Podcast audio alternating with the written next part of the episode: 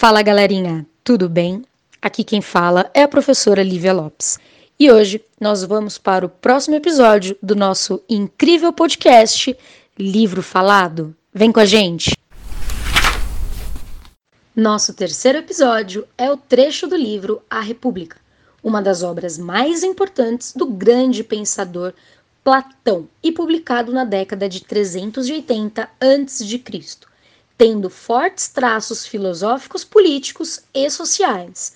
Tal trecho, narrado pela aluna Ana Vitória, do nono ano em 2020, é a Alegoria da Caverna, que traz o diálogo entre Sócrates e Glauco sobre a percepção do mundo que está em nossa volta através da reflexão e do conhecimento. Eles são semelhantes a nós.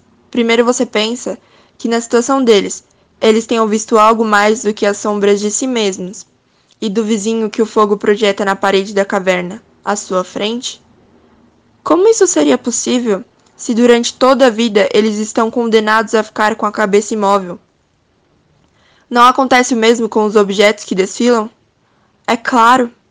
Então, se eles pudessem conversar, não acha que, nomeando as sombras que vêm, pensariam nomear seres reais? Evidentemente.